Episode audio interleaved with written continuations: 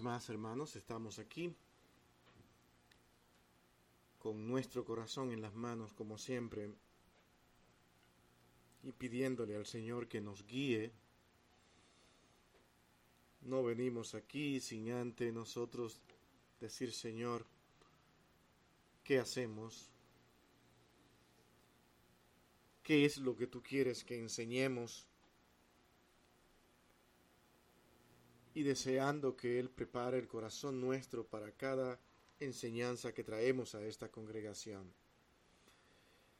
Y para que eso sea real, de manera visible, yo quiero que nosotros inclinemos nuestros rostros para pedir nuevamente a nuestro Dios que sea Él quien nos ayude a poder hablar de su palabra y que ella sea la que nos transforme y nos cambie y nos permita ver con más claridad en este tiempo que nos ha tocado vivir todo lo que Dios quiere para nosotros. Vamos a orar. Bendito Dios y Señor, es grande poder saber que te tenemos a ti y cuando podemos decir que tú estás aquí en medio nuestro, a pesar de quienes somos nosotros, es porque Cristo hizo una obra maravillosa, una obra única, una obra perfecta para que nosotros pudiéramos hoy venir ante tu presencia y llamarte Padre. Señor, necesitamos. Cada vez que nos paramos detrás de un púlpito sentimos la seriedad de esto, la importancia que tiene, porque podemos nosotros aquí proclamar tu palabra o tergiversarla. Y nos da miedo, temor a cambiar lo que tú quieres por decir lo que nosotros queremos decir. Que seas tú, Señor, quien nos guíe. Que seas tú, Señor, quien nos guarde en este tiempo.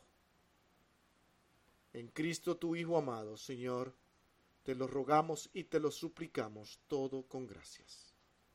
Amén y amén. Hermanos, nosotros antes del campamento, no sé si ustedes recuerdan, nosotros comenzamos una serie sobre lo que es Cristo. Habíamos dicho que necesitábamos hablar de Cristo. Y una de las cosas que consideramos importante era comenzar diciendo que Cristo un día regresará. Y terminamos con un verso que dice, cuando Cristo venga, hallará paz en la tierra. ¿Cómo estará el mundo? Y en ese mismo sentido y contexto, nosotros debemos preguntarnos, cuando Cristo venga, ¿cómo nos encontrará a nosotros los que nos proclamamos ser sus hijos, los que decimos que servimos a Él? Y con esa preocupación en nuestras mentes nosotros queremos seguir tratando acerca de la persona de Cristo. Y al ver la necesidad de conocer a Cristo en mayor plenitud, quiero en esta ocasión continuar hablando de Cristo, pero aquel Cristo que tiene la capacidad de consolarnos y ayudarnos en momentos difíciles de nuestras vidas. ¿Por qué nosotros hacemos hilaridad con el regreso de Cristo y el consuelo? Bueno, es que mientras Cristo aún no regresa, eso no significa que Él no esté con nosotros. Él está con nosotros porque a la luz de su palabra nosotros entendemos que Él nos ha dejado el Espíritu Santo viviendo en nosotros, cosa que es de mucho valor. Eso sería otro tema, hablar de la labor del Espíritu Santo y lo que significa el Espíritu Santo. Y aunque vamos a tener que estarlo relacionando uno con otro, es porque es una obra hecha perfecta para la salvación de los hombres que se lleva a cabo a través del Padre, del Hijo y del Espíritu Santo, y ellos son nuestro consuelo en esta vida presente. Él viene pero Él también está continuamente a nuestro lado. Después de esto, de este sermón de hoy, vamos a empezar a considerar de manera particular las obras de Cristo hechas en favor nuestro para salvación. Y aunque hoy vamos a estar dando un vistazo a temas que vamos a estar tratando más separadamente, vamos nosotros a prepararnos para ver cómo es que tenemos a Cristo como consolador hoy y cómo puede usted descansar en Él. Pero usted jamás podrá experimentar el descanso que Cristo da, el consuelo que Cristo da, si usted todavía no sabe quién es Él. Y mucho me temo que aunque decimos ser cristianos, que aunque decimos ser seguidores de Cristo, todavía hay muchas cosas que no conocemos del Cristo que adoramos. Yo quiero llevarlos a ustedes a un texto que anteriormente tratamos aquí, volvemos a tratarlo porque para serles honestos se me hizo imposible no volver a este texto y a este pasaje y a este sermón con el propósito de que nosotros entendamos a plenitud todo lo que Cristo ha venido haciendo por nosotros. Nosotros vamos a ver en este sermón de hoy tres eh, subencabezados o encabezados que nos van a llevar a entender en la manera que Cristo ordenó todo para que nosotros pudiéramos verlo a Él como aquel que nunca se ha separado de sus hijos. Ese es un punto importante. Cristo jamás se separará de todos aquellos que Él dijo, Padre, todo lo que tú me has dado están ahí. No se ha perdido ni uno. Él vio el número, vio todo. Y nosotros si somos verdaderos creyentes, somos parte de ese número. De tal manera que si tenemos a Dios y la obra de Cristo ha sido hecha en nosotros de manera perfecta, entonces nosotros estamos caminando todos los días de nuestra vida con Cristo y vamos a entender que este mundo continuará exactamente en su caminar y en su ambientación de pecado y nosotros estaremos ahí para hacer luz. Pero es en situaciones difíciles. Cuando leemos Isaías 41, este verso, que vamos a tomar como verso clave, verso de soporte, para hablar de esto, nos vamos a encontrar de que quien habla de consuelo y quien consuela es Dios. Noten esto. Consolaos, consolaos, pueblo mío, dice vuestro Dios. ¿Cuántos dioses hay? Hay un solo Dios. Dios es Dios y Dios es quien consuela. Pero si nosotros podemos ver que Dios es Cristo, entonces Cristo es quien nos consuela. Junto al Espíritu Santo y junto al Padre como Dios único. Mi hermano, este texto que acabamos de leer fue pronunciado, fue dado a conocer al pueblo en tiempos muy difíciles. Aquel pueblo había experimentado en su existir tiempos de grandeza, tiempo de dominio, tiempo de control, habían sido una nación poderosa, grande, que por su desobediencia fueron descayendo. Y en este momento más que nunca ellos estaban expuestos a la desaparición. Tenían muchos conflictos políticos, muchos problemas de persecución que les atormentaba. que le traía angustias. Los asirios los amenazaban constantemente y era una nación en ese momento mucho más poderosos que ellos. Solo una decisión bastaría para que ellos pudieran destruir y acabar con Judá. Pero no solamente eso, es que el rey Ezequiel en ese momento estaba atravesando por un momento de frustración, de angustia, dolor y enfermedad. ¿Qué pasa cuando qué pasaba cuando un rey se enfermaba y estaba a punto de morir? Es que todo el programa que tenían establecido como nación comenzaba a derrumbarse y comenzaba a correr peligro. Es, en otras palabras, traía desestabilidad. No había estabilidad en ese momento y sabemos que entonces si él muere tenemos que colocar a otro. Es como empezar de nuevo, pero en este momento perder al rey. Si observan, en este momento preciso perder al rey había angustia, desesperación.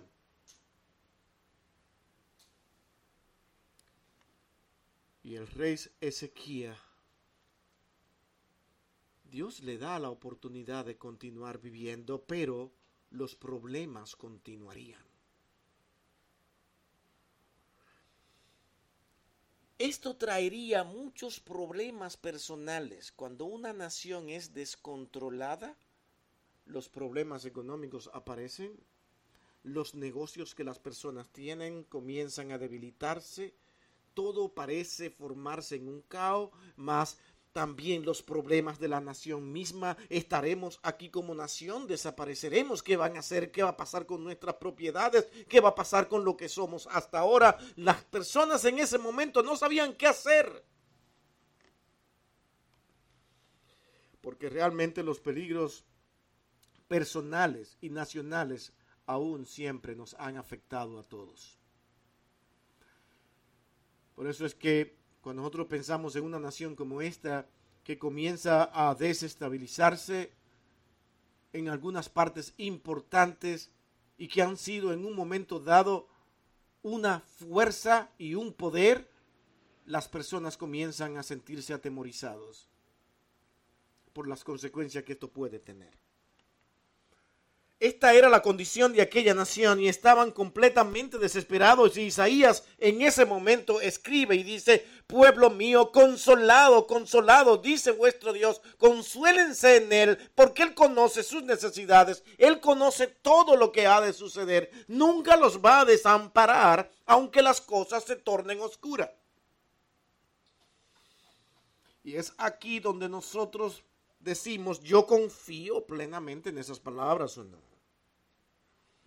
El Dios de todo consuelo se interesa siempre por nosotros. Y eso es una parte importante a entender en nuestra vida cristiana. Si usted vive muchas veces dependiendo de lo que los hombres hagan, de lo que ellos digan que va a suceder y que esto va a afectar su vida, usted vivirá exactamente en angustia, en problemas, en dificultades, donde usted no sentirá ningún consuelo porque todo va a parecer que se le derrumba.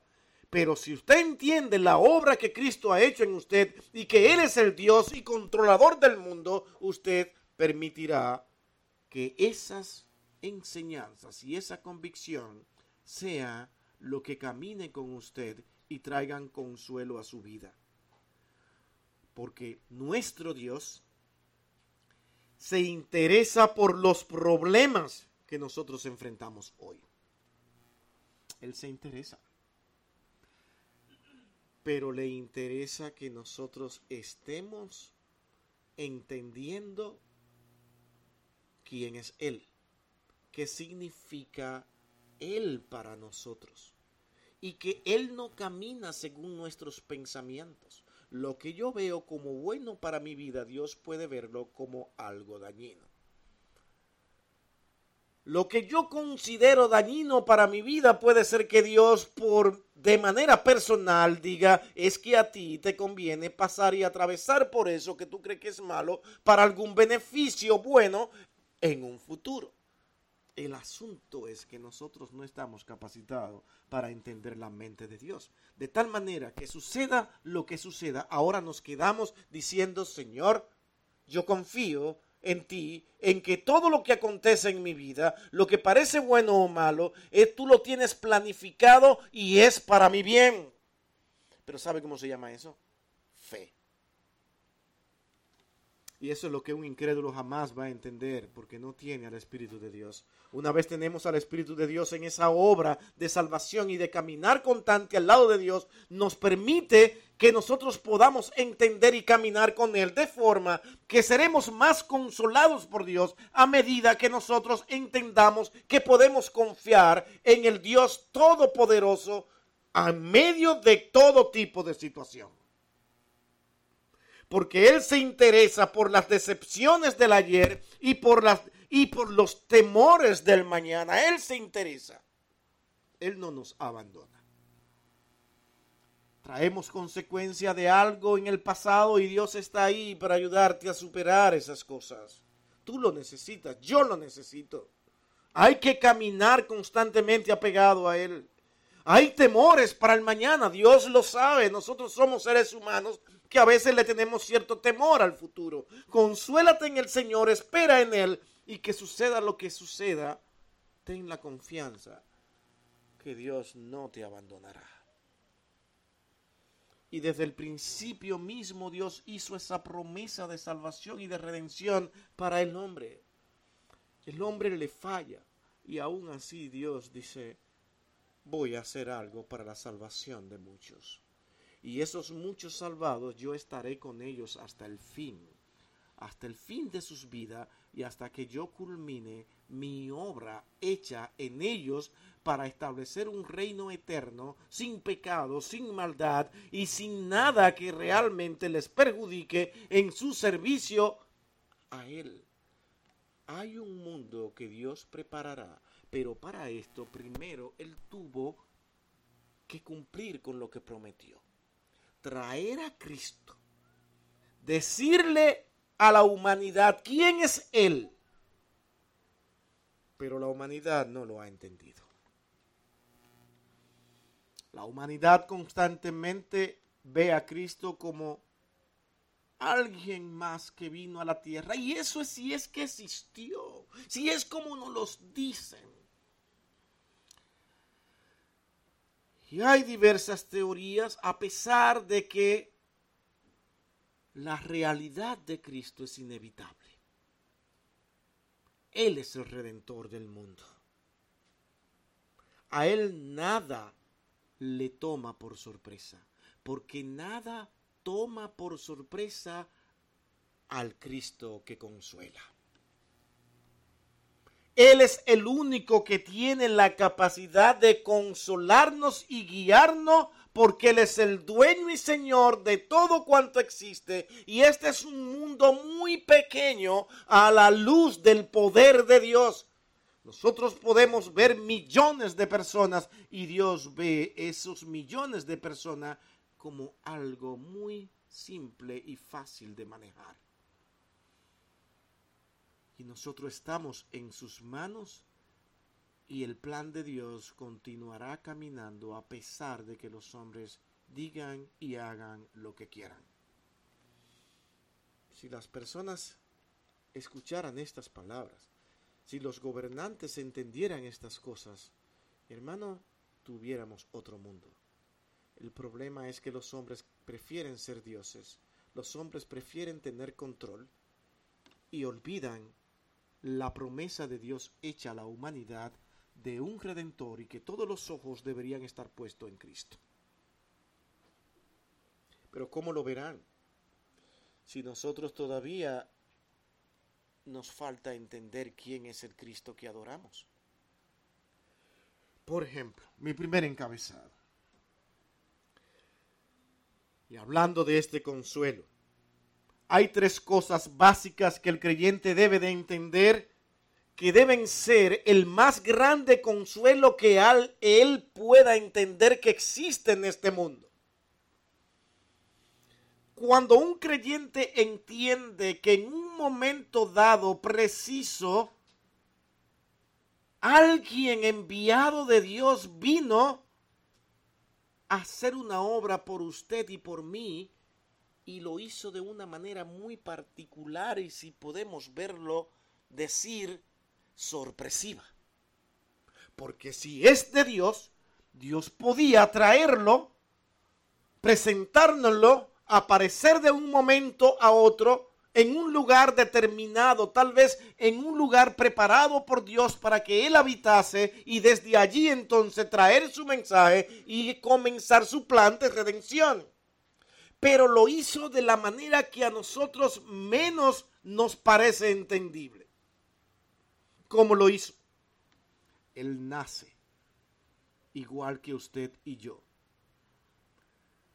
Porque ese nacimiento de Cristo se iba a ajustar a nuestra condición humana. Él se iba a hacer uno de nosotros, uno como usted y yo. Iba a padecer, le iba a dar hambre, le iba a dar sed, iba a tener momentos de frustración, iba a tener momentos de dolor, momentos de angustia, todo un ser humano, pero él iba a ser el Cordero de Dios. Y el Cordero de Dios no podría tener mancha. Y es aquí donde muchos contrarios se enfocan a tratar de buscar en Cristo errores, faltas, pecados, malas acciones. Y mi hermano siempre fracasan. Porque ¿quién hubiese querido encontrar en Cristo algo para condenarle como fueron los del templo y no pudieron?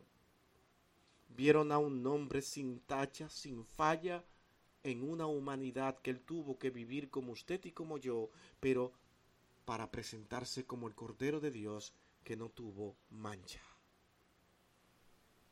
Ahí comienza la obra de Cristo.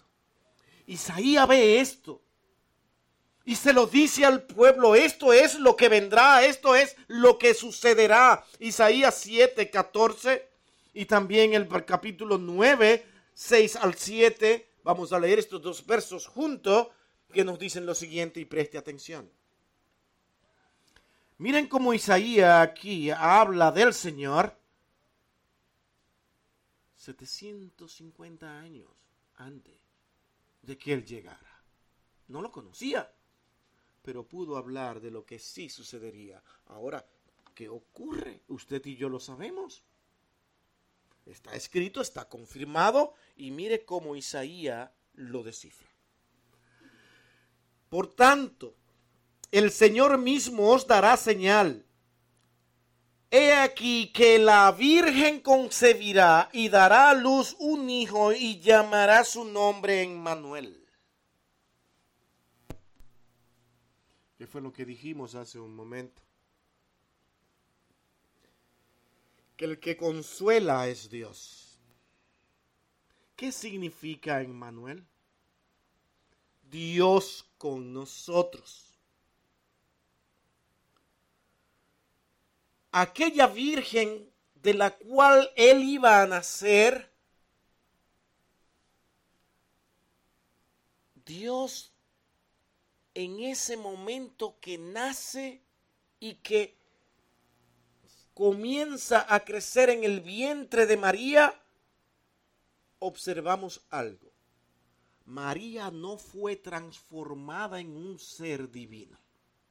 Continuó siendo la misma mujer que amaba a Dios, que confiaba en Dios, que tenía un profundo interés de acercamiento a Dios. Dios preparó a esta mujer de una manera especial, pero seguía siendo un ser como usted y como yo.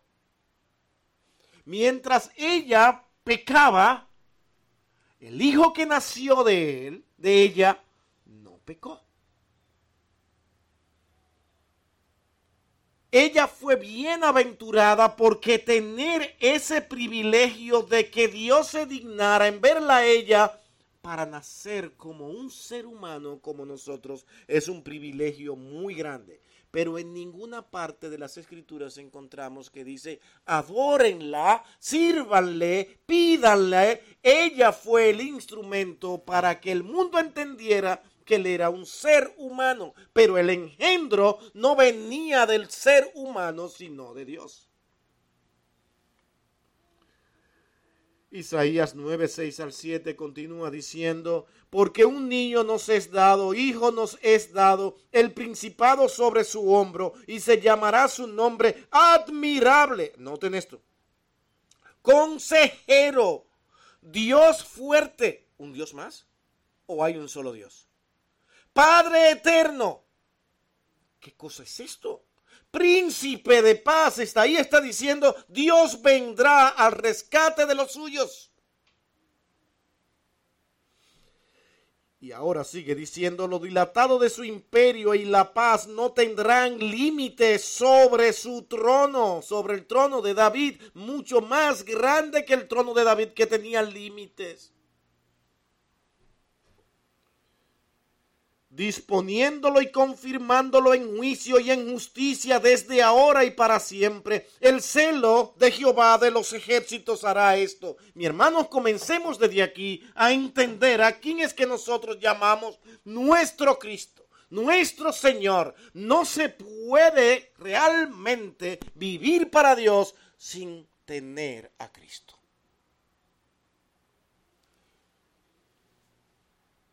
Mientras los hombres se empeñan en decir que debemos ver otras cosas más para llegar a Dios, estamos diciendo que Cristo no es suficiente.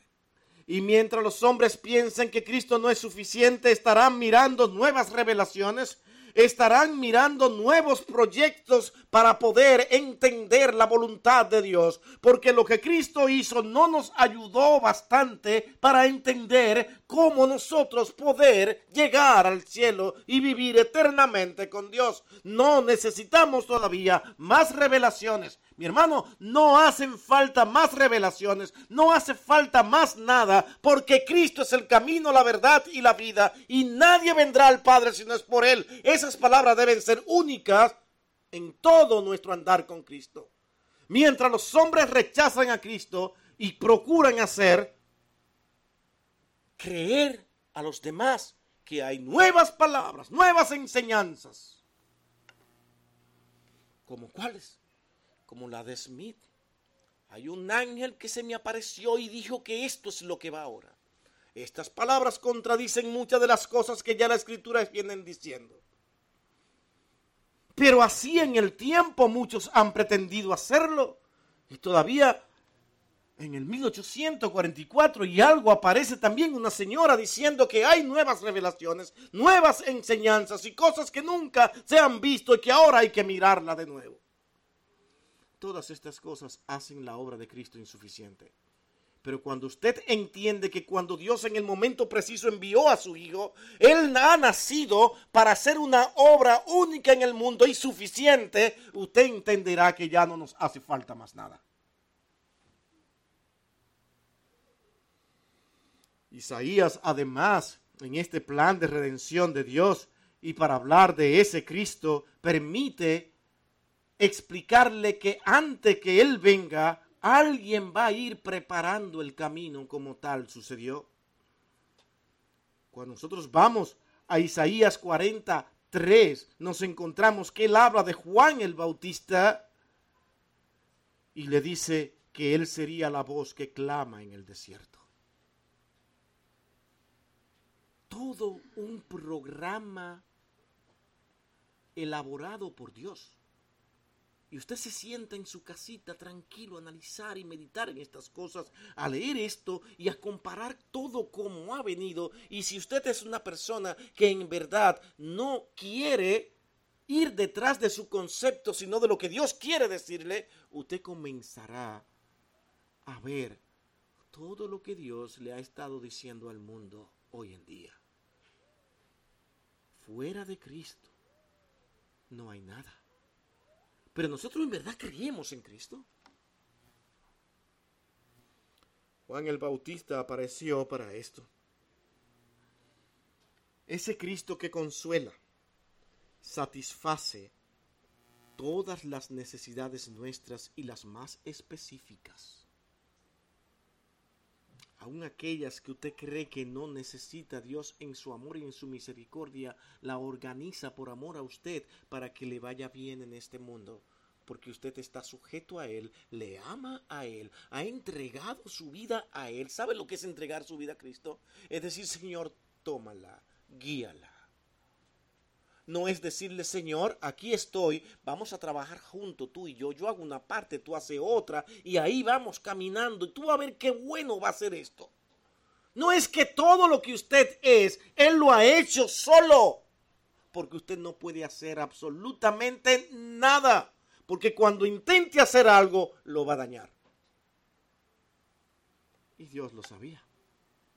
Esta criatura contaminada por el pecado necesitan de mi ayuda.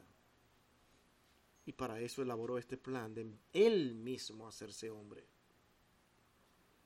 Por eso es que en Gálatas capítulo 4, 4 al 5, estas palabras son declaradas por el apóstol Pablo cuando dice, pero cuando vino el cumplimiento del tiempo, un tiempo perfecto, correcto, justo y necesario, preparado y organizado por Dios, Él envió a su Hijo, nacido de mujer y nacido bajo la ley, para que redimiese a los que estaban bajo la ley, a fin de que recibiésemos la adopción de hijos.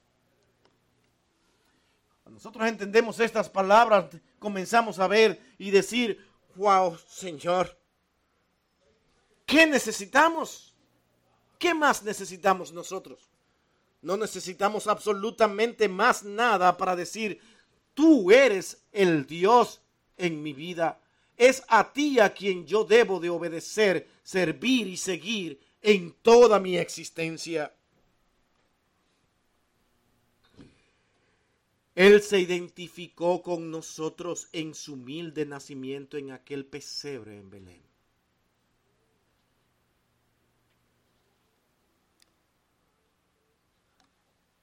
Se hizo hombre y las grandezas de este mundo no las vio.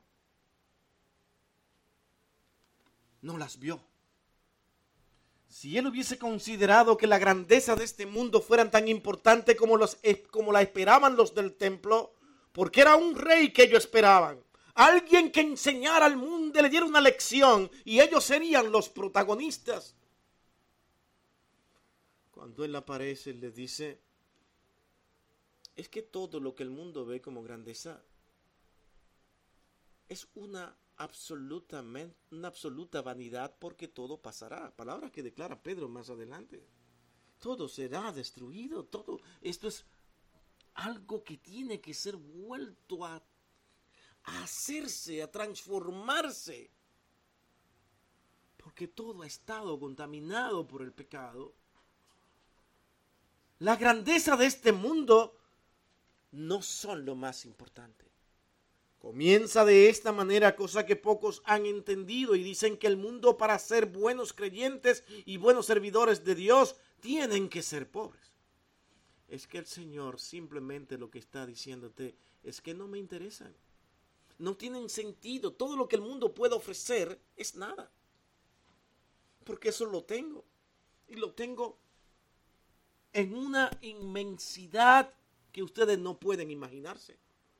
Simplemente estamos enseñando a la humanidad que todo lo que está aquí no tiene valor ante los ojos de Dios. Por eso Cristo nace como nace. Él se convirtió en el Hijo del Hombre para que nosotros llegáramos a ser hijos de Dios. ¿Sabe lo que esto significa? Yo seré su servidor. Yo vine a servirlo por amor y estás en la misma posición hoy. Él no ha cambiado. Él está para servirnos. Él nos sirve. La pregunta está, ¿yo me merezco esto? ¿Que Él sea mi servidor? Pero eso es lo que dice. Todo eso, el Cristo que usted a veces toma como si nada fuera, porque con nuestras acciones le ponemos en una esquina y comenzamos nosotros a actuar como queremos, todavía no hemos conocido al Cristo que consuela. Hermano, Cristo tiene la particularidad de hacer algo que para usted puede ser sorpresivo. Y cuidado con esto. No juegue con Cristo, porque Él es justo. Y Él conoce sus corazones. Conoce su corazón perfectamente. Usted puede estar en una posición donde me convenza a mí, convenza a todos de que usted es una persona que casi el Señor la bajó del cielo. Cuánta humildad, cuánta sencillez. Y yo estoy tan convencido de que usted es lo, lo mejor que me ha pasado en mi vida al conocerlo. Y gracias al Señor porque me permitiste conocer a este ser tan divino, esta persona tan, tan cerca de ti. ¿Y sabe qué? Es muy probable que Dios esté mirando todo lo contrario. Porque muchas veces nuestra humildad que queremos dar al mundo está llena de arrogancia. Y estamos tan orgullosos de ser humildes como alguien ha dicho, porque es una realidad. Y Dios ve esto. Pero sabe lo que pasa con el Cristo que consuela, que por amor nos irá enseñando. Irá opacando toda esa vanidad y todo ese orgullo que tenemos, porque Él nos ama tanto que nos hace pasar por proceso hasta que entendamos que nosotros tenemos que bajarnos. Cuando yo leo Isaías 44 al 5, yo digo, wow, Señor,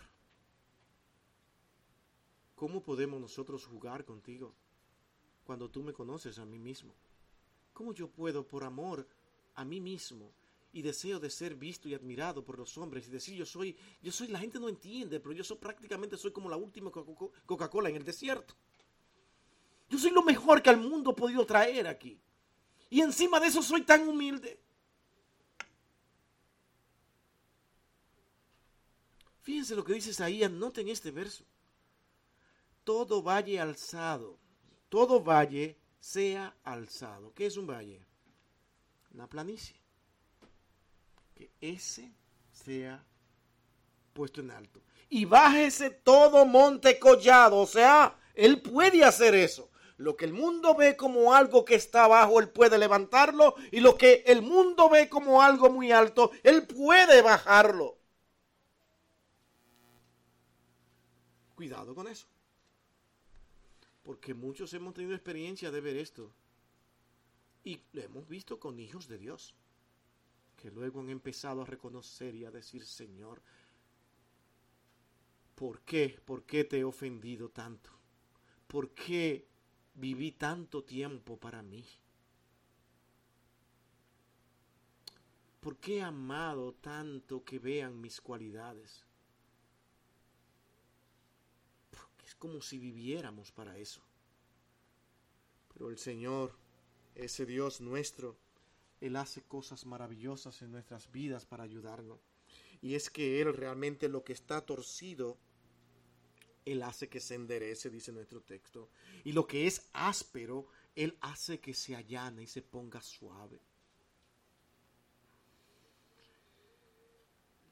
y manifestará la gloria de Jehová en nuestras vidas al hacer una obra que nosotros no podemos hacer.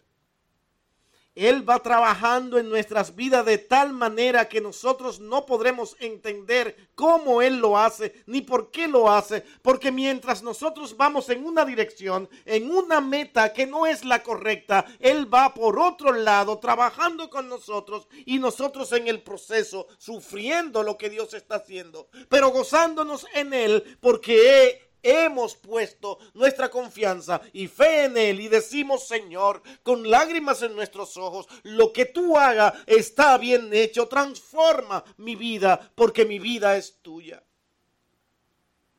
Cuando tú tienes esa actitud, el consuelo de Cristo aparecerá en tu vida.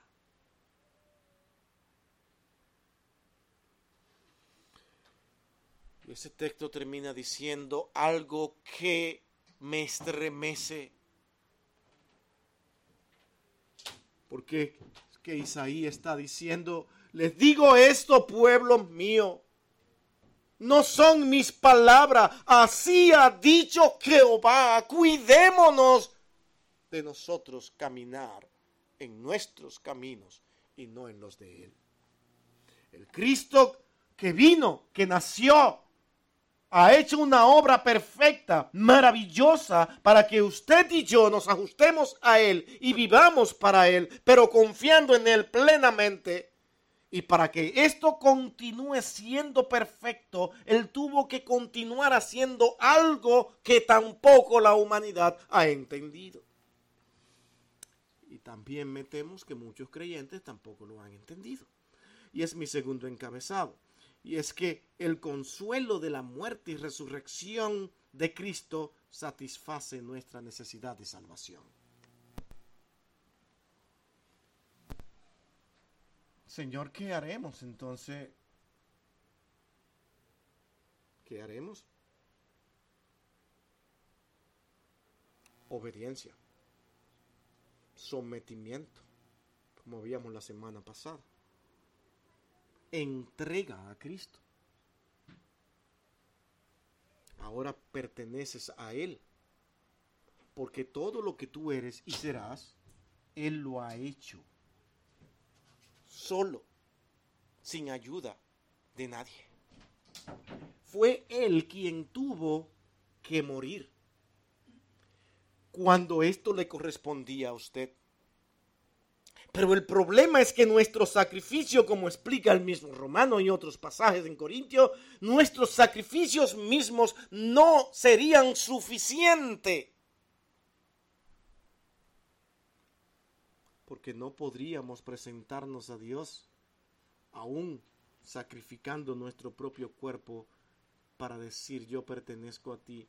Hermano, no te preocupes ya tanto por la puerta. Si hay bulla, olvídate.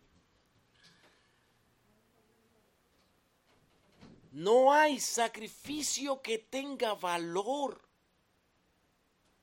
ante Dios, porque el único sacrificio que Dios vio fue el de su Hijo. Y mi pregunta aquí suena bien, ya lo conozco, pero mi pregunta es, ¿usted lo entiende? Pero es que yo a veces pienso que no lo entendemos. Porque nuestra manera de caminar y de vivir, le decimos a Cristo, ponte en este lado porque ahora voy a actuar yo. Cuando usted quiere resolver los problemas que usted tiene a su manera, a su forma, usted está echando a Cristo a un lado. Usted no está mirando la calma de Cristo la paciencia de Cristo, el amor de Cristo para resolver un problema, esto me recuerda a una ocasión que me recordó alguien en estos días acerca de mi abuelo que era evangélico. Pero él tenía un problema con su vecino y ya lo tenía hastiado. Le echaba la basurita para su patio y él se cansó de recogerla. Y se molestó tanto que dijo, bueno Biblia, ponte a un lado porque ahora va a actuar Nanín, así se llamaba. Nanín actuará hoy. No se puede. Cristo pasó más que eso, desprecio, menosprecio, cosa que usted y yo muchas veces no queremos aguantar. Si queremos ser como Cristo, y estamos sujetos a Él y vivir para Él, lo vamos a hacer. Vamos a dejar que Él actúe. Y Él será nuestro guía. ¿Por qué? Porque Él lo hizo todo por nosotros. Noten esto, mi hermano, la muerte de Cristo tiene un significado único. Nadie podía morir por nosotros. Solamente Dios mismo tenía que venir en rescate por nosotros. Y es lo que el Señor quiso que nosotros viéramos. Y lo tuvo que hacer como ser humano para que usted entendiera de que cuando miráramos a Cristo en nuestra condición de ser humano, podíamos vivir en esta tierra agradando a Dios. Porque miraríamos su ejemplo. ¿Qué problema cuando decimos, es que yo no soy Cristo? Y a muchos les encanta decir eso para justificar sus acciones. Pero no que tú tienes al Espíritu de Dios en tu corazón. No que tú confías en Cristo en medio de toda situación y dolencia. No es que Él es tu consuelo. No que Él es tu dirección en todo momento. ¿Cómo puedes decir eso y actuar como quieres? ¿Cómo puedes fabricar pensamientos y cosas que hacen daño y perjudican al otro con el único objetivo de tú verte mejor o satisfacer algún tipo de necesidad, qué sé yo? Pero nos encanta hablar y decir cosas que ofenden al nombre de Cristo.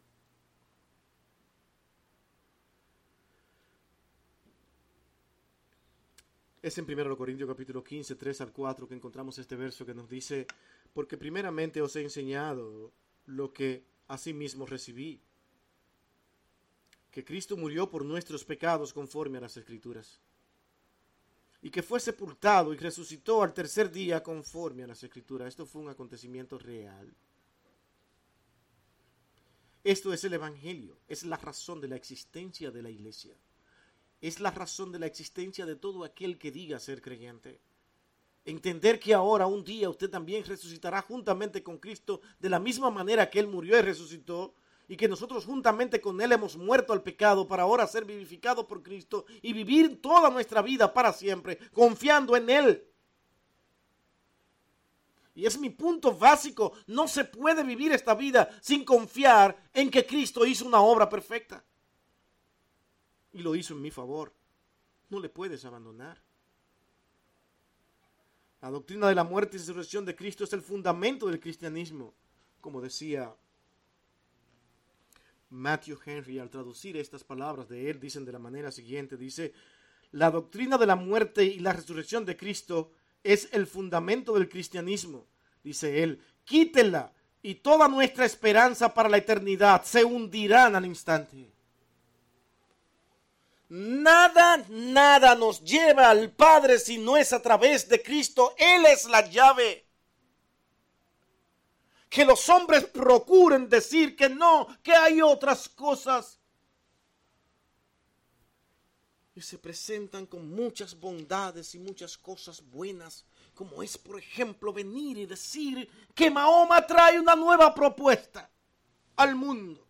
Hay que creerla, hay que aceptarla. Cristo fue un profeta más. No, mi hermano, Cristo no fue un profeta más. Cristo es Dios con nosotros. Y vino Él mismo a hacer la obra, pero usted parece no creerle.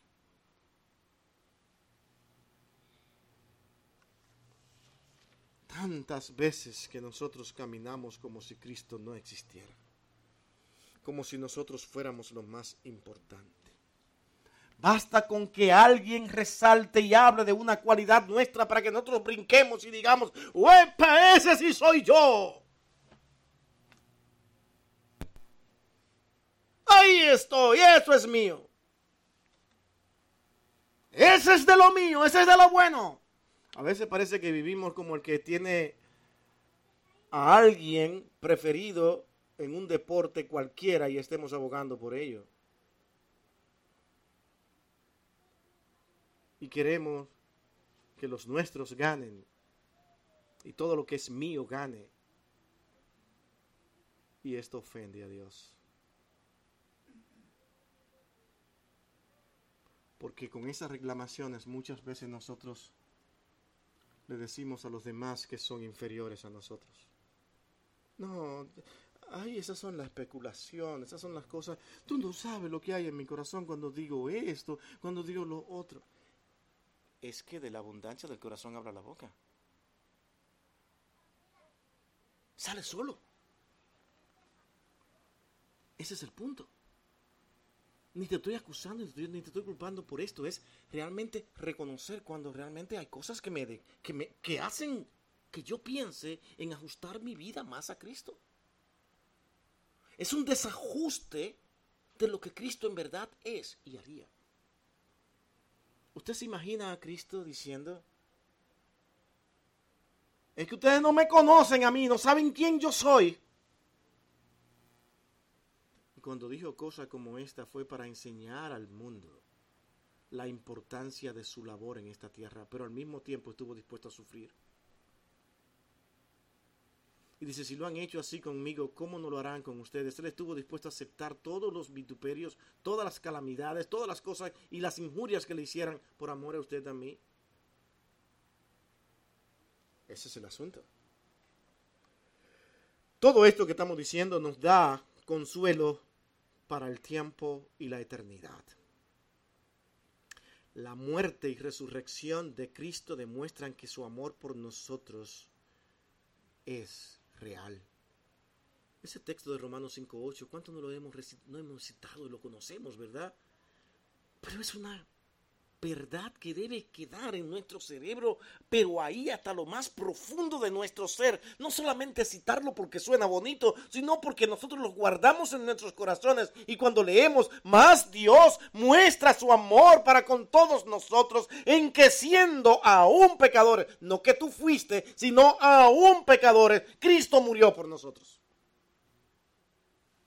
Aún siéndolo. Siendo malo, siendo perverso, inclinado a desobedecer a Dios. Aún así Él murió por nosotros. Dependemos de Él, de su misericordia y de su amor. Por tanto, se nos garantiza consuelo en toda prueba. El que nos ama nunca nos dejará ni nos desamparará. Primer Hebreos 13, 5 al 6. Noten este verso. Noten este verso. Sean vuestras costumbres sin avaricia, dice. Y además contentos con lo que tenéis ahora. Porque Él dijo, yo no te desampararé, ni te dejaré. De manera que podemos decir confiadamente, el mismo verso lo está diciendo, el Señor es mi ayudador, no temeré lo que me pueda hacer el hombre, yo dependo de Cristo. Mi vida es de Cristo. Salir de aquí hoy y enfrentar un mundo que no depende de Cristo no es fácil. Pero usted le dirá al mundo, muchos de ellos le niegan, se burlan, nunca ha sido diferente. Y usted que sabe la obra tan grande que ha hecho Dios en su vida, usted dirá, Él no me desamparará. Yo sé que está ahí, yo sé que existe, Él es mi Señor, Él es mi todo. Tercer y último encabezado, este consuelo de Cristo, además de haberse hecho hombre, nacer de una virgen,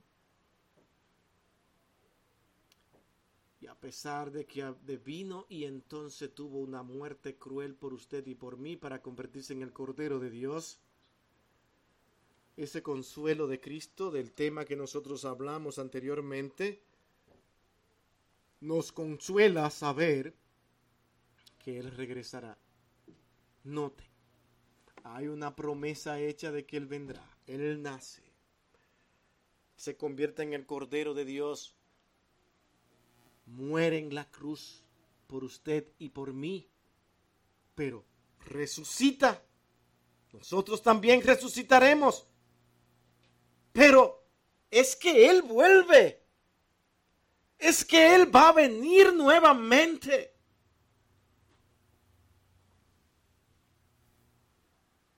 Vivir con esa esperanza, con esa tranquilidad que da a reconocer la obra de Cristo hecha perfecta, es lo que usted va a transmitir a un mundo que no sabe quién es Cristo. Hay muchas cosas que resolver posiblemente entre nosotros mismos. Vamos a resolverla. Vamos a tratarla. Pero no eche a Cristo en una esquina cuando usted necesite resolver algún conflicto o problemas con los demás o necesidades de los demás. Siempre piense en cómo Cristo lo haría. Porque Él vendrá. Y cuando Él venga va a decir, ¿cómo lo hiciste? ¿Usted quiere enfrentarse a esa pregunta? Ah, no, Señor, yo resolví mi problema. Porque dentro de tu pueblo había muchos necios, ¿eh? muchos que no son fácil y había que ponerle freno. Hay que enseñarlo, Señor. Oh, ¿es que acaso yo no podía hacerlo? Sí, pero yo, sí, sí, sí sabemos que tú puedes hacerlo. Pero es que, óyeme, también yo tengo un límite. Tú me hiciste humano, Señor. Y ese límite rebosó y mira, y, no puedo aguantarlo. ¿Qué tanto tú te acercaste a mí en oración, en sumisión a mí? O oh, sí, en la mañana iba a trabajar y, y oraba contigo, Señor. Pero bueno, era un poco rápido, Señor, pero tú sabes.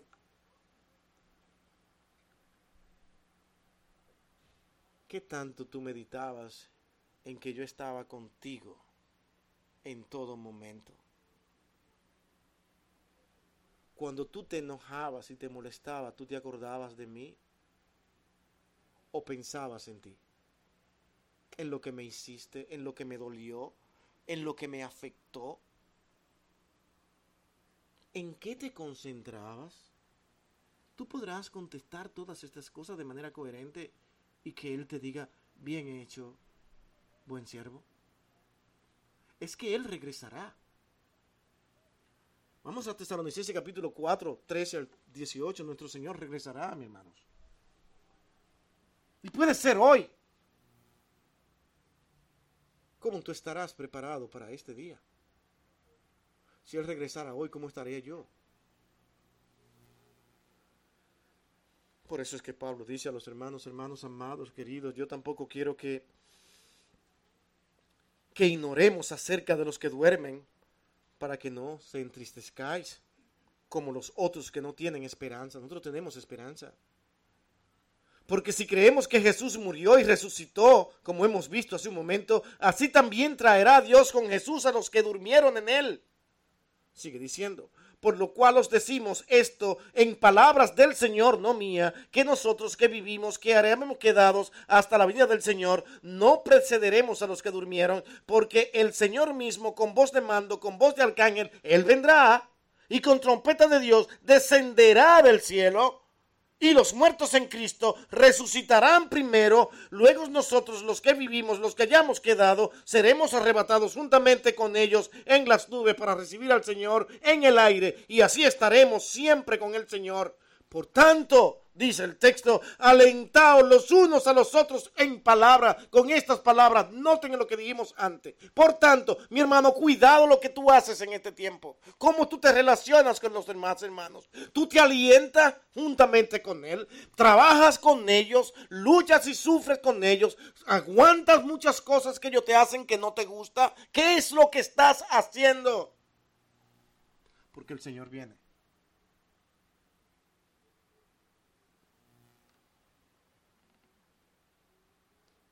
¿Qué es lo que nos pasa? Que a pesar de ser cristianos, vivimos como si no existiera Cristo.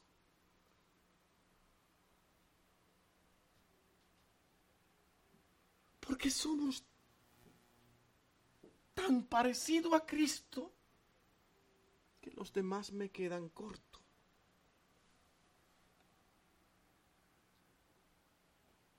Yo soy tan bueno y hay tantos malos que yo no puedo lidiar con ello. Pero cuando me encuentro con estas últimas palabras del versículo 18, dice, por lo tanto, mientras esto no ocurre, alentaos los unos a los otros con estas palabras que yo acabo de decir. ¿Estamos haciendo eso? Como pensar, es como meditar un poco en nuestro cristianismo. Hermano, el mundo está lleno de personas que dicen que creen en Dios y que dicen ser cristianos, pero ni saben quién es Cristo ni saben quién es Dios. Además, para poder vivir tienen que fabricarse un Dios a su antojo. El mundo está lleno de dioses. De tal forma que como usted oiga a alguien diciendo, yo y Dios, Dios me ha ayudado, sí, el Dios que tú has fabricado. Porque el Dios que yo conozco en la escritura demanda de sus hijos obediencia y sumisión. Separarse de un mundo que está en pecado para vivir para Dios y caminar juntamente con Él, porque Él es la verdad, el camino y la vida. Y nadie vendrá a Dios sin ese Cristo. Que nosotros para actuar ahora tenemos que mirarlo. Pero es que Él se hizo humano para que entendiéramos que sí se puede. Y además se hizo el Hijo del Hombre, el servidor, para que entendamos que usted y yo tenemos que servirnos unos a otros. Qué difícil muchas veces se nos hace servir.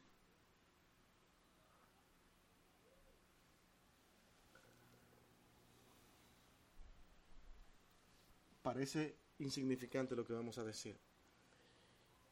Y yo no sé por qué no me nace otra manera de decir las cosas. Ahí les va. Que el Señor nos guarde. A veces hacemos actividad entre nosotros los hermanos y nosotros pensamos que somos los mejores cuando nos invitan. Y para una actividad cualquiera como una que tuvimos ayer, implican muchas veces trabajo. ¿Y no estamos para servirnos? Hermano, ¿en qué te ayudo? ¿Qué puedo hacer? ¿Qué puedo traer? ¿Qué hago? No es tan fácil como ver a mi hermano envuelto en un sinnúmero de cosas que tiene que hacer por alguna razón y yo prefiera más bien criticar lo que se está haciendo o simplemente ir como un invitado más y no estar dispuesto a mover mis manitas. Y luego yo soy un hijo del Señor, que amo al Señor. Gracias por servirme hoy. Gracias por cumplir con Cristo. Hoy me sirvieron, hicieron un trabajo muy bueno, pero yo me tengo que ir. Porque tengo otras cosas que hacer que son muy importantes.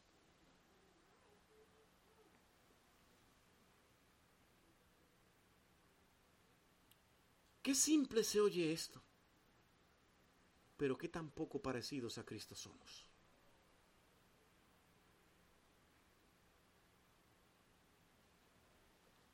Miles de excusas para no hacer lo que tenemos que hacer. Pero el Señor observa todo esto. Y saben qué? Que con las cosas más simples es cuando nosotros podemos ver qué tan lejos a veces estamos de Cristo.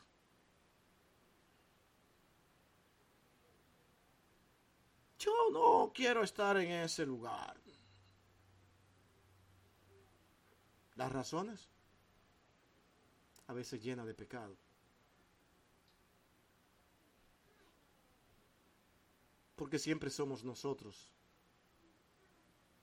Porque siempre esperamos mucho para nosotros. Tan triste, tantas cosas que uno tiene que observar y ver dentro de la vida cristiana.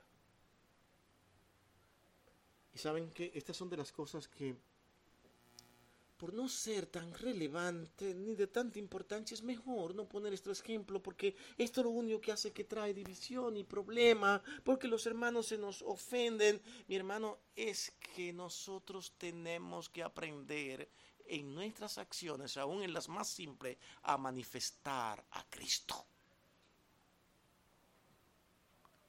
Piense esto no son aquellas que yo puedo hacer cosas grandes para que las personas, wow, me vean de una vez. ¿Qué tal como tener una institución grande con los bienes que Dios me ha dado ahora para ser un lugar de beneficencia? Wow, eso sí muchos lo van a notar. Pero nadie va a notar si yo no hago esto, no hago lo otro. Eso es muy sencillo. Queremos hacer cosas grandes, visibles, para ser notado por los hombres. Ahí sí. Por eso muchos quieren ser hasta pastores, quieren ser grandes hombres, grandes líderes, pero no un pastor cualquiera. Quieren ser un pastor que, que tenga una gran iglesia, que tenga potestad sobre otras congregaciones, influencia en varios lugares, libros escritos por doquier, una gran persona. Eso es lo que quieren ser. Entonces decir todo lo bueno y lo mucho que han hecho para Dios pero no hacen caso las cosas simples y sencillas que sí deben hacer, que serán igual de vista ante Dios. ¿Sabe? Por muy poca que sean, y usted ayuda a uno de sus hijos, dice el Señor, que en cuanto tú lo hiciste a uno de estos, mis pequeños, ¿qué dice? Sígalo usted mismo, sígalo usted mismo. A mí lo hiciste. ¿Qué nos pasa? La escritura está ahí. Pero nuestra humanidad entregada a nosotros mismos no nos permite ver todo lo que el Señor quiere decirnos. Mi hermano, el regreso de Cristo es nuestro consuelo cuando la muerte nos quita a nuestros seres queridos. Él está ahí para consolarnos. Él es tan bueno que está ahí para eso. Juan 14, 1 al 6. Vamos a leer ese texto rápidamente. Dice, no se turbe vuestro corazón, creéis en Dios, creed también en mí, en la casa de mi Padre muchas moradas hay. Consuélense en eso. Hay un buen lugar para aquellos que parten con Cristo. Así no, si así no fuera, entonces ¿para qué decir esto? Porque yo voy pues a preparar lugar para vosotros. Y si me fuere y os preparar el lugar, vendré otra vez. Yo volveré, regresaré nuevamente, dice, y tomaré a mí mismo, yo mismo iré. Es lo que está diciendo, ¿para qué? Para que donde yo estoy, vosotros también estéis, mi hermano. Esto es lo más glorioso que usted puede leer en la escritura. Él nos promete que donde Él está, nosotros vamos a estar, pero no es por un tiempo, es para siempre. No es un viaje temporal, es un viaje eterno para con Él para siempre. Vale la pena vivir como Él quiere que vivamos y someternos a Él y olvidarnos de nosotros. Mientras más nos olvidamos de nosotros, más crece Cristo en nosotros. ¿Y sabéis que a dónde yo voy? ¿Y sabéis a dónde voy? ¿Y sabéis el camino? Le dijo Tomás.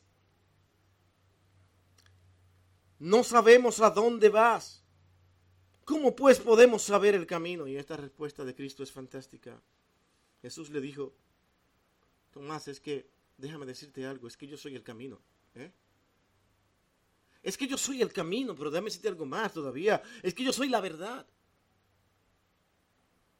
la oportunidad perfecta para ver a un personaje arrogante y altanero. Pero es que Cristo no podía decir otra cosa. No podía decir otra cosa porque lo que él estaba haciendo era la obra más maravillosa y gloriosa que ningún hombre en la tierra jamás hará, ni podrá.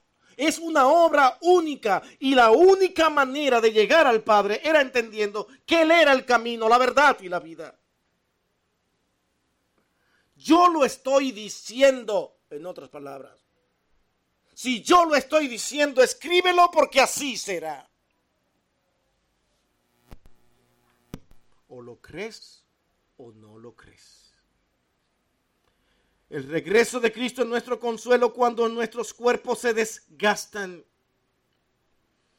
Primero Corintios capítulo 15, 51 al 52 nos dice, He aquí os digo un misterio, no todos dormiremos, pero todos seremos transformados. En un momento, en un abrir y cerrar de ojos a la final trompeta, porque se tocará la trompeta y los muertos serán resucitados, incorruptibles, y nosotros seremos transformados. Ya no seremos los mismos que somos hoy. El amor de Dios es tan grande y tan misericordioso que nos transformará para que entremos en paz a su reino. Para que los conflictos que tenemos hoy, como lo enfrentamos hoy, jamás lo enfrentaremos igual. Ya no tendremos el concepto de los demás que hoy tenemos. Ya no nos afectará nada porque ahora caminaremos con un cuerpo totalmente transformado y adaptado y ajustado a la voluntad perfecta de Dios. Nuestros cuerpos además serán semejantes al de Cristo resucitado. ¿Quiere usted más de eso? Primera de Juan 3:2. Que dice, amados, ahora somos hijos de Dios y aún no se ha manifestado lo que hemos de ser, pero sabemos que cuando Él se manifieste, seremos semejantes a Él, porque le veremos tal como Él es. ¿Quiere más de eso? El regreso de Cristo es nuestro consuelo cuando las tensiones mundiales nos alarman. ¿Qué será? ¿Qué pasará? ¿Qué dice Lucas 21, 28? Cuando estas cosas comiencen a suceder, erguíos, plántense firme y levantad vuestra cabeza, porque vuestra redención está cerca. Es la manera de nosotros presentar valor ante un mundo que se derrumba, ante un mundo que no sabe qué hacer, donde sus gobernantes constantemente fallan, donde hoy proponen algo y mañana les falla. ¿Cómo estamos hoy?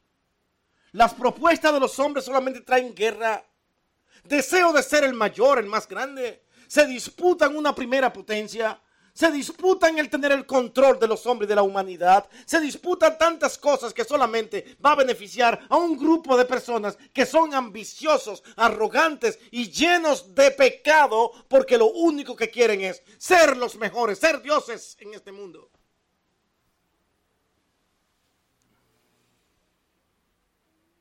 ¿En quién usted va a confiar? En los que constantemente fallan y viven cometiendo errores y aún blasfeman para llevar a cabo sus propósitos de Dios. Bueno, pero si el pueblo de Dios aún blasfema con canciones y con palabras, ¿no lo harán los impíos? El regreso de Cristo es nuestro consuelo cuando la vida parece injusta. Apocalipsis 22, 12, nuestro último verso. con esto lo dejo ir. He aquí, yo vengo pronto, y mi galardón conmigo. ¿Para qué? Para recompensar a cada uno según su obra. Dios nos entregó a nosotros algo que hacer. Cuando nosotros hagamos todo lo que Él nos ha dado, y así será, Dios entonces aparecerá y pondrá cada quien en su lugar. Hiciste lo que tenía que hacer. ¿Eres tú uno de los que estás haciendo lo que tienes que hacer? ¿O eres tú uno que quieres hacer más de lo que Él te ha entregado? Y este es otro tema. Porque tú debes conocer exactamente lo que Dios ha puesto en tu mano. Cuando tú quieres irte más allá de lo que Dios quiere que tú hagas, tú estás en un problema porque Él te determinó y te llamó para hacer algo específico. Por eso repartió dones. Para que todos nos complementemos en, entre sí y todos nos encaminemos hacia ese lugar maravilloso y glorioso que Cristo mismo declaró y dijo, yo me voy a preparar morada para ustedes. Hermanos, los que confían en Cristo hayan un verdadero consuelo. ¿Ha puesto usted su fe, en el Cristo que consuela? ¿Qué está usted, usted, haciendo para transmitir estas buenas nuevas de Cristo? ¿No será que muchas veces cuando aparecemos ante el escenario del mundo, en vez de transmitir las buenas nuevas, le hacemos daños y lo confundimos aún más con nuestra forma de vivir y de actuar. Que ellos tengan que decir, no, si tú eres creyente, tú eres evangélico, ¿de qué me estás hablando?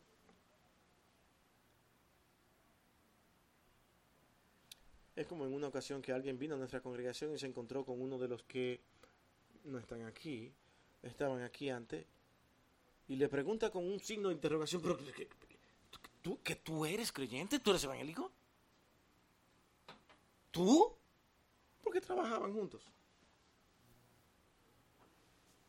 ¿Qué haces tú? ¿Cómo vives fuera y dentro? Somos un grupo pequeño aquí. Pero estas palabras son, son muy esenciales. Yo quiero que nosotros oremos, hermanos porque vamos a estar conociendo un poco más a Cristo. Conocer a Cristo es manifestar a Cristo. Vamos a orar. Bendito Dios y Señor, ayúdanos a darte a conocer con nuestras vidas. Ayúdanos a conocerte a ti cada vez más para poder dar un mejor ejemplo ante todos aquellos que nos rodean. Señor, ayúdanos a resolver nuestros conflictos, nuestras diferencias, pero lleno profundamente de tu amor. Sabemos que nos vamos a encontrar con otros creyentes que no están dispuestos a hacerlo, pero es nuestra manera de enseñarlo a hacerlo, porque es tu manera someternos a ti y hacerlo como tú quieres. Nunca queremos admitir nuestra arrogancia y vanidad porque no queremos ser descubiertos.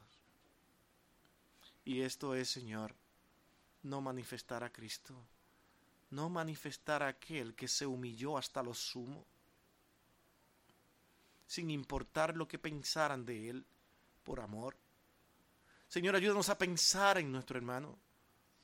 Ayúdanos a pensar en que es alguien que tiene valor para ti sin mirar sus actitudes ni comportamiento, porque tenemos que actuar como tú lo hiciste, sin mirar nuestros pecados. Padre, te necesitamos. Padre, tú sabes muchas veces cuánto me desvelo pensando en cada uno de mis hermanos en Cristo, de diferencias entre ellos, actitudes, maneras, formas de pensar y de actuar, cuando no te vemos a ti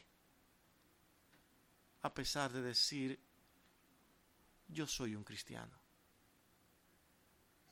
Padre, necesitamos de ti, pero ayúdanos, ayúdanos, porque aún lo que decimos ahora con palabras lo podemos derrumbar con nuestras acciones mañana.